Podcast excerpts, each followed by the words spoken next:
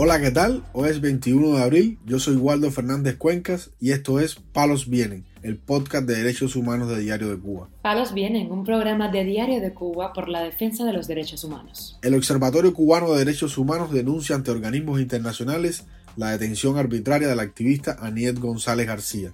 La seguridad del Estado arresta de manera violenta a la activista Yasmani González Valdés en La Habana. Esposa del preso político Samuel Pupo Martínez denuncia agresión contra este prisionero en la prisión de Ahuica, en Matanzas. Lo más relevante del día relacionado con los derechos humanos en Palos Vientos. Comenzamos informando que el Observatorio Cubano de Derechos Humanos, OCDH, denunció ante la Oficina del Alto Comisionado de Derechos Humanos de las Naciones Unidas y la Comisión Interamericana de Derechos Humanos el arresto de la activista camagüeyana Aniet González García por publicar fotos en Facebook envuelta en la bandera nacional.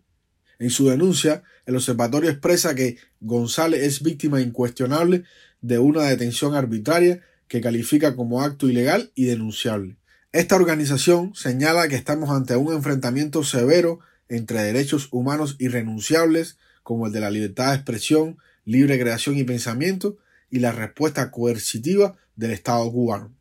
En el documento de denuncia, que también fue entregado al Tribunal Supremo de Cuba, el OCDH recalca que es concluyente que no puede haber detención donde no hay delito, no hay certeza de pruebas concretas, no hay evidencia de evasión de la justicia y no hay repercusión ni lesión social.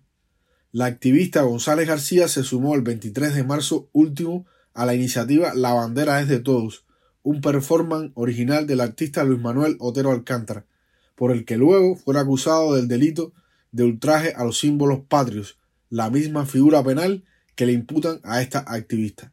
González García en la actualidad se encuentra en la prisión para mujeres Kilo 5. Luego de su detención, su amiga y activista Yeneli Delgado también fue detenida por exigir la liberación de su amiga y colega González García. Por otro lado, informamos que este jueves la seguridad del Estado arrestó de manera violenta a la activista Yasmani González Valdés en su casa en La Habana. Denunció en su perfil de Facebook la esposa del, del opositor Ilsa Ramos. Escuchemos cómo Ramos cuenta esta detención. Acaban de, venir a mi casa aquí como 10 personas de la seguridad del Estado, con una doctora, con dos chivatones de aquí de la cuadra, em, en fin, como, como, como 10 gente, seguroso es una policía en patrulla, tremendo aparataje, se llevaron a Yasmani para Villamarista, me registraron, una orden de registro, me registraron la casa, me revolcaron todo, me cogieron un cubo, una brocha, unos zapatos, en fin. Me tiraron fotos a toda la casa, me querían quitar mi teléfono y del niño, lo que yo me puse. Le dije que no. Me alteraron al niño. Bueno, ya, en fin, se lo llevaron esposado para Villamarita después que, después que se metieron tres horas registrándome la casa. La esposa de González añadió que la única razón que le dieron para ese arresto fue que su esposo se encuentra bajo investigación. Este activista, albañil y trabajador por cuenta propia, ha sido víctima de hostigamiento y multas por mostrar su desacuerdo con el régimen. En abril del pasado año fue multado con tres mil pesos, pues las autoridades le aplicaron el decreto ley 370, que penaliza la libertad de expresión en redes sociales. Palos viene. Para finalizar, informamos que Yuneisi Santana, esposa del prisionero del 11J Samuel Pupo Martínez, denunció que su esposo fue víctima de una provocación en la cárcel de Ahuica, en Matanza, cuando intentaba hacer una llamada telefónica. Escuchemos lo que dijo Santana sobre este suceso.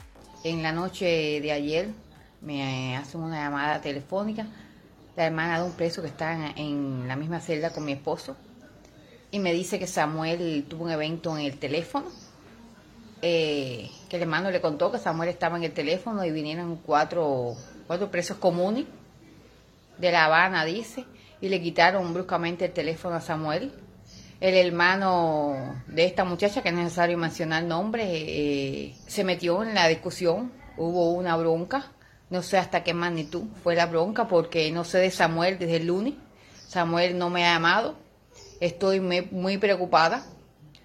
Eh, entonces, em, yo no me voy a callar y no voy a permitir que mi esposo se complique ahí adentro porque sé que eso es lo que quieren, eso es lo que están buscando. Entonces yo exijo que cumplan con el reglamento penitenciario. Eh, ustedes, seguro Estado, lo tienen preso. Ustedes tienen que cuidarlo allá adentro, que no se complique. A mi esposo le queda un año eh, por cumplir injustamente Y sé que, que mandaron a estos muchachos para eso mismo, para que se complique. Con anterioridad, la esposa de Pupo Martínez ha apelado a la decisión de las autoridades de negarle a este prisionero político su libertad condicional, que por las leyes cubanas ya le correspondería. Aunque inicialmente la Fiscalía del régimen le pedía 18 años de cárcel, Pupo Martínez fue condenado finalmente a 3 años, tras manifestarse pacíficamente el 11 de julio en la ciudad de Cárdenas, en Matanzas. Palos Vienen, un programa de Diario de Cuba por la defensa de los derechos humanos. Estas han sido las noticias de hoy en Palos Vienen, el podcast de derechos humanos de Diario de Cuba. Pueden escucharnos en DDC Radio, Spotify, Google Podcasts, Apple Podcasts, Telegram y SoundCloud. Yo soy Waldo Fernández Cuenca y la próxima semana regresamos con más noticias.